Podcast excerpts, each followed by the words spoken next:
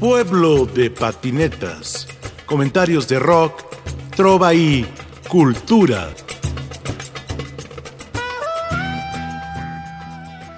Prehistórica y hostil, tengo un alma de lagartija, fogosa sangre fría.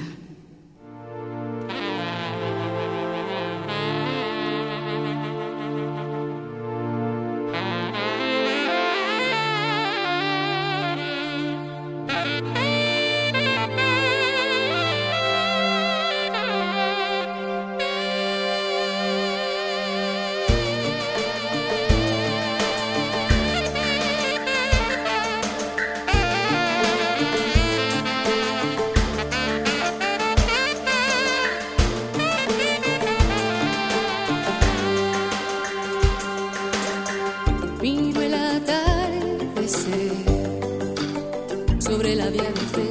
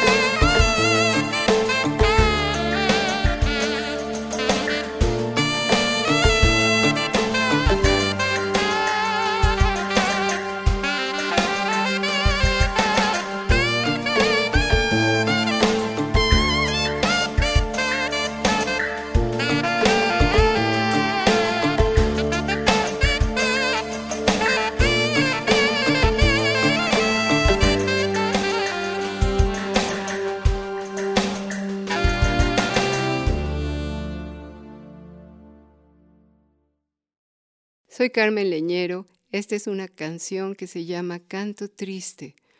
Son unos versos en el Zahualcoyotl musicalizados por Arturo Mesa.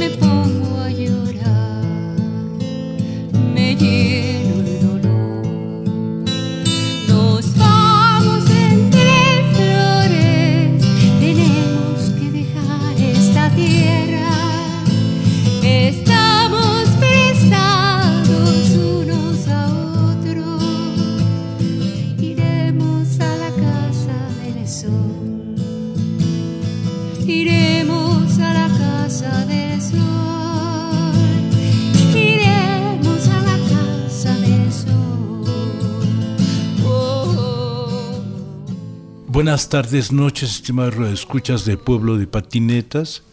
Estamos aquí con un ángel que cae a los jardines de reeducación con una mujer intensa e inteligente, con un doble espíritu, un triple espíritu de viaje, de amor y de canción y de voz. Carmen Leñero está en Reeducación, en Pueblo de Patinetas, y vamos a conversar con ella. Carmen, ¿cómo estás? Yo estoy bien. estoy bien. Estoy muy bien. No sé por qué, porque las cosas van tan mal. Sí. Y yo siento mucha dicha. ¿Por qué? No lo sé.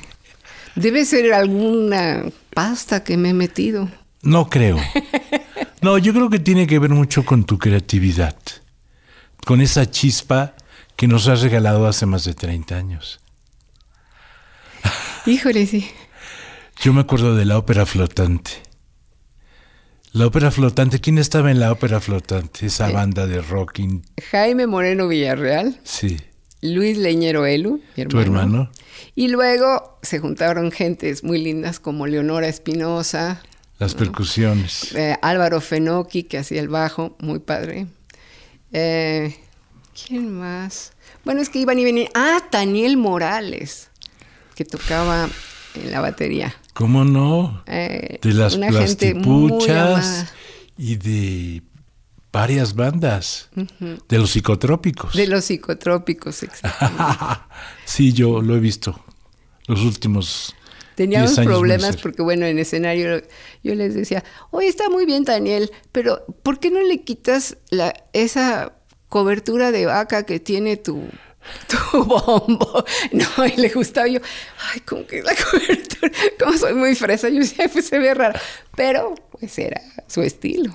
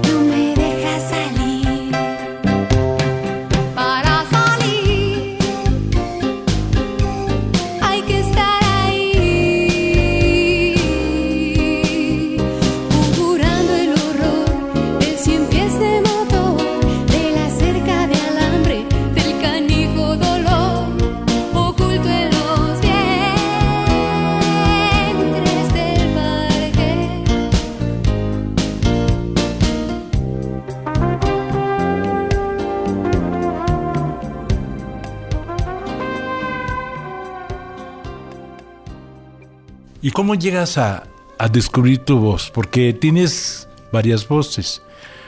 La literatura, el pensamiento, el ensayo, los niños y las canciones. Tienes muchas voces, pero ¿cómo llegas a descubrir que eres cantante? Eh, yo creo que, bueno, mi padre me enseñó a cantar a los seis años. Y entonces, bueno, pues me enseñó a cantar. Entonces cantaba. ¿Cómo me se gustaba llama hacerlo. Luis Leñero. Sí, él es sociólogo, está vivo. Y, y él me enseñó a cantar y también me enseñó el amor a la literatura. Nos leía en voz alta, nos recitaba los poemas y cantaba muy bonito. Pero no lo habían dejado estudiar canto. porque en aquellos tiempos, pues un papá decía, ¿y cómo vas a vivir de eso? En estos tiempos también es cierto, pero, pero entonces eh, estudió sociología, es sociólogo, y, y entonces descubrí eso cantando con él. Y después empecé a escribir también muy niña, pues historias, eh, un poco imitando lo que leía, cuentos, fue lo primero que escribí cuentos. Y luego como me daba flojera írselos a leer a las pobres personas, ahí que les leas, la niña les cuento y les dice, pues los voy a cantar. Y entonces ya, pues ya pasaban, ¿no? Entonces así empecé a tocar la guitarra y a componer un poco para poder cantar mis letras. ¿Qué edad tenías? Pues era muy chica. Empecé Empecé a cantar a los seis, a los diez empecé a escribir y yo creo que pasado los diez ya empecé a hacer mis canciones, ¿no?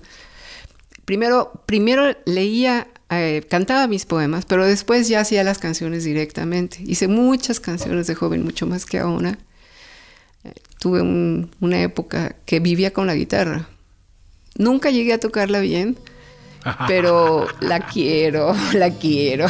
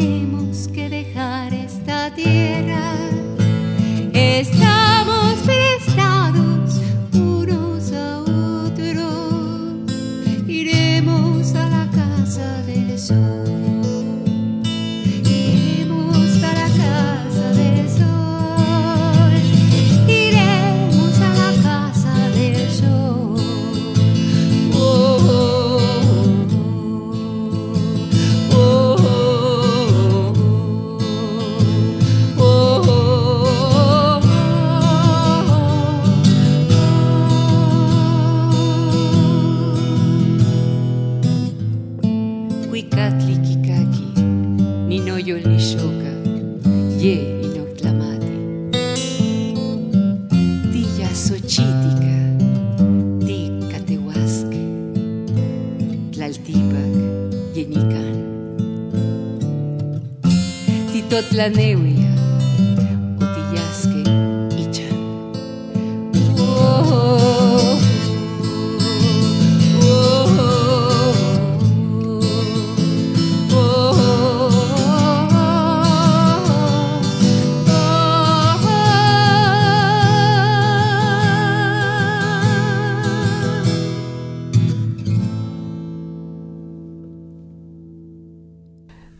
sido afortunada de que aquello que amaba se volvió mi profesión y que de una manera o de otra sí he comido de eso. Entonces, sí, realmente es, yo creo que es la mayor fortuna. ¿no? A veces es una fortuna flaca, pero a veces llevadera. Siempre hay vacas flacas y vacas gordas. sí, exacto. ¿Y dónde creciste? ¿En qué parte de la Ciudad de México? En San Pedro de los Pinos. Mm. ¿Y era otra ciudad? Era otra ciudad, sí, era otra ciudad. Pero ahí había vivido mi abuelo y había comprado un gran terreno junto a un río que se llamaba, bueno, que se convirtió en Calle 9. Ah. Era un río. Ahora es un río de coches y camiones. Pero era un río y eran puros llanos. Ahí vivía mi papá y luego mi abuelo les dio un espacio a cada hijo y en, uno de esos espacios, en la esquina, eh, viví yo toda mi vida, hasta que me fui de casa. Fue bonito vivir ahí porque estaban todos mis primos alrededor, eh, a la cuadra, ¿no? Entonces sí teníamos como vida más comunitaria y jugábamos. Y hacíamos teatro juntos, por ejemplo, los primos. Yo era la directora y les ponía, porque era grande. Y bueno, eran ellos chiquitos, tenían los primos grandes que no nos pelaban. Y entonces, pero sí, jugábamos mucho a hacer eso, a hacer teatro, a hacer música con un primo grande, me enseñó un poquito así de su rock and roll que tocaba. ¿Quién era tu primo? Manuel, Manuel Díaz Leñero, ya murió. Y me acuerdo que, que, cantaba la de ¿Por qué se fue y por qué murió? Porque el Señor se la llevó.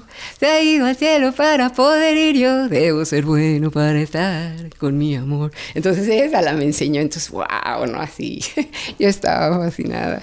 Y fue la primera canción que, que me aprendí, digamos.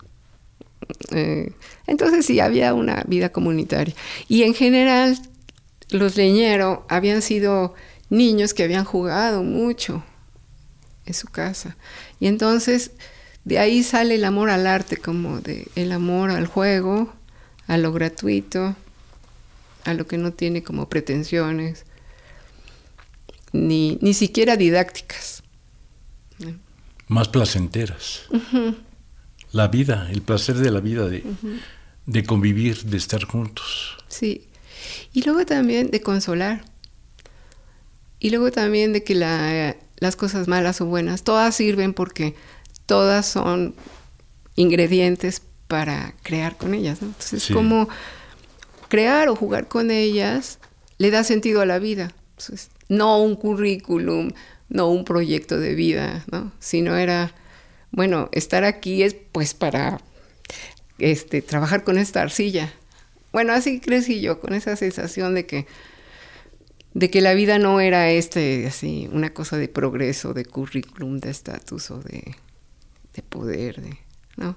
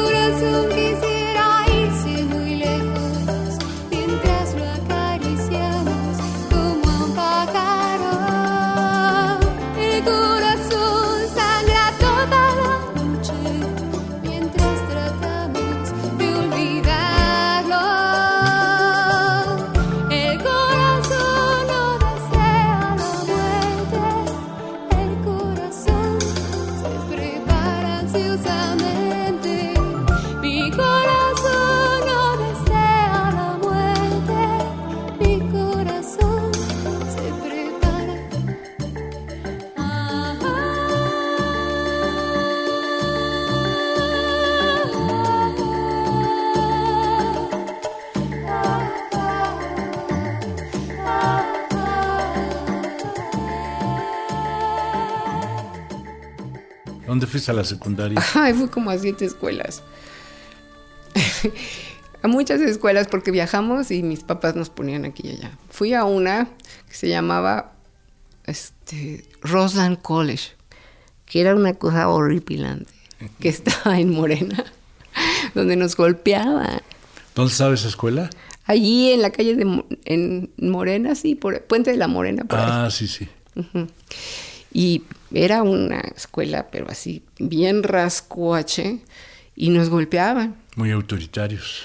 Muy autoritarios y terrible. Pero también fui a buenas escuelas. Eh, por ejemplo, que mis padres no querían que yo fuera a una buena escuela de niños ricos porque no me fuera a convertir en odiosa. Y era el Queen Elizabeth School. Finalmente, después de los golpes de Roseland College, fuimos a dar al Queen Elizabeth School. y ahí aprendí. Estuvo padre porque ahí sí nos enseñaban música, nos enseñaban inglés, nos enseñaban ciencia, inclusive muy chicos en la, secundaria. Tuve buenos profesores y, en fin, esa fue buena escuela. Antes había estado de, de preprimaria, primero y eso, con unas monjas en el Félix de Jesús Rugger. sí, que está ahí en la colonia Florida hoy día. Estuve ahí. Y luego, lo que sí fue fantástico y maravilloso fue estar en el Centro Universitario México, el CUM, de los maristas. Con todo y maristas me tocó en la tarde, y en la tarde era CCH, y era mixto. ¿Acá en, la del Valle dónde? En la del Valle, en Nicolás San Juan. Sí. Y esa escuela fue muy padre. Ahí aprendí, pues casi todo lo que sé, más que en la universidad, porque aprendí ciencia política, eh, cálculo diferencial integral, trigonometría, eh, literatura clásica, muy, muy, buena escuela. Y fue el último, una, la última probada de del conocimiento amplio, ¿no? Ya ves, cuando ya entras a la universidad, pues ya estás en un área. Sí. Y allí fue cuando salí eh, de la prepa, me dijo mi papá, bien malvado, a la facultad o al conservatorio. Ay, yo dije, mm. llora. eso sí, eso sí duele. No, sí, eso sí. Y yo además lo que quería era irme de la casa, es decir, quería trabajar. Entonces, pues ya no se podía. Entonces, como yo estaba trabajando, dije, no, pues la facultad. Y toda la vida me he arrepentido de no haber dejado de trabajar y hacer el conservatorio. Pero la ansiedad de ser libre, de ser independiente, era mayor.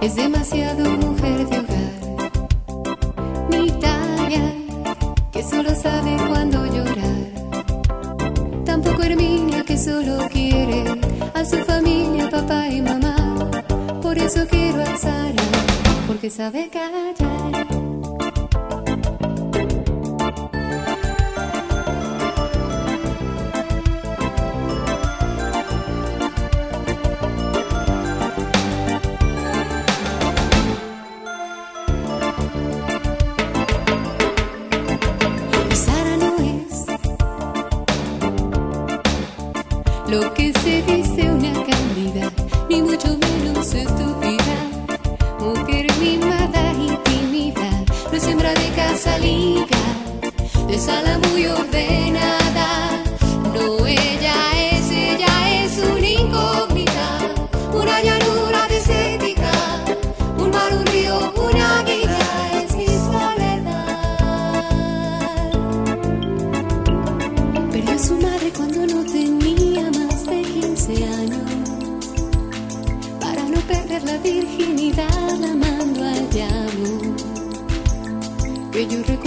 nunca tuvo amigas por estar cuidando tanto a sus hermanas, las más chiquitas, las más afortunadas.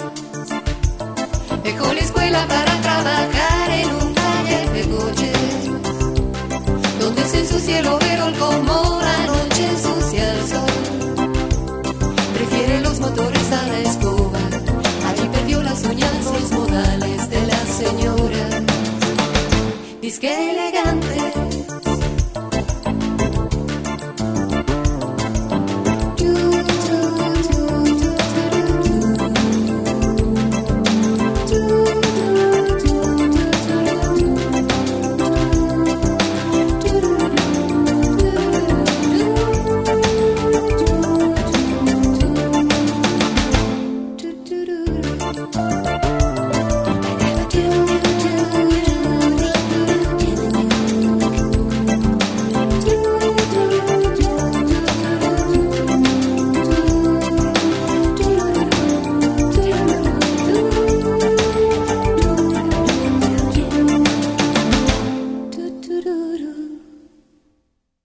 Qué facultad entraste? A Filosofía y Letras, en la UNAM. ¿A literatura a literatura hispánica. Letra, antes era lingüística, bueno, todavía lingüística y literatura. Entonces también hice una tesis de lingüística, de, tesis de licenciatura. ¿Cómo se llama la tesis? De lingüística, no me atrevo a decirte, porque tiene un nombre tan raro que siempre que lo, que lo citan ponen SIC, así en el original, ¿no? Se llama Relacionantes Interclausulares en el Habla Culta de la Ciudad de México. y entonces yo dije, nunca nadie va a leer ese libro. Y una vez me dijeron, oye, leí tu libro y no sé qué. Ah, le dije Birli Birlo, que acaba de salir. No, relacionantes interclausulares en el habla. Le digo, ah, tú fuiste. ¿Y cuál es la temática? ¿Cómo, trabajaste la temática? La temática era cómo unimos nuestras frases. Es decir, de qué palabritas nos, nos, nos valemos para decir una oración y otra oración, ¿no? Pero no en pura gramática, sino al hablar.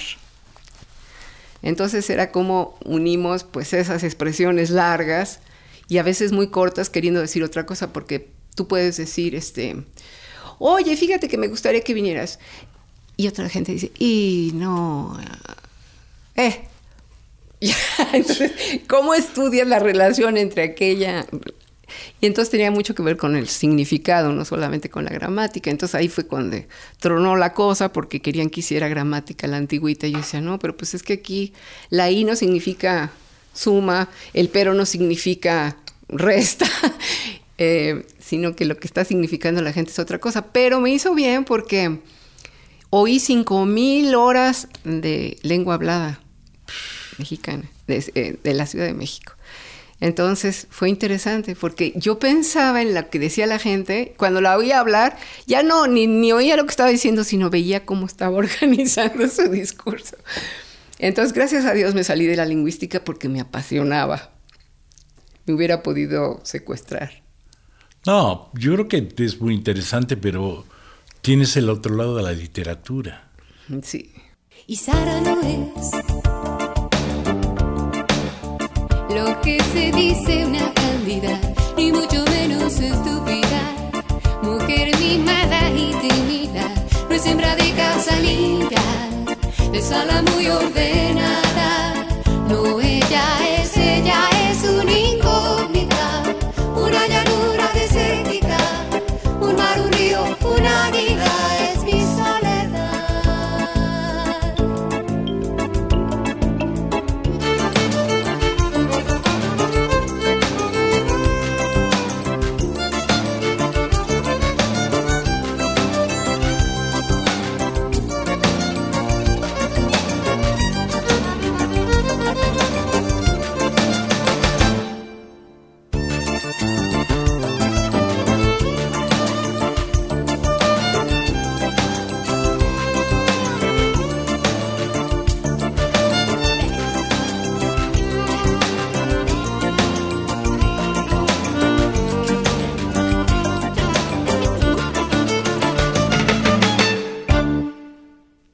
Intimidad, por ser tan frágil, precisa de distancia.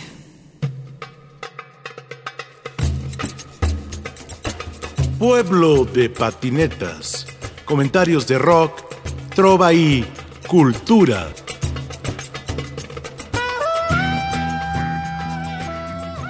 En la producción, Ricardo Montejano, Analía Herrera Gobea, Sayuri Sánchez. Lupita Morales, Juan José Escobar Arroyo. Y aquí con ustedes su seguro servidor, Rafael Catana.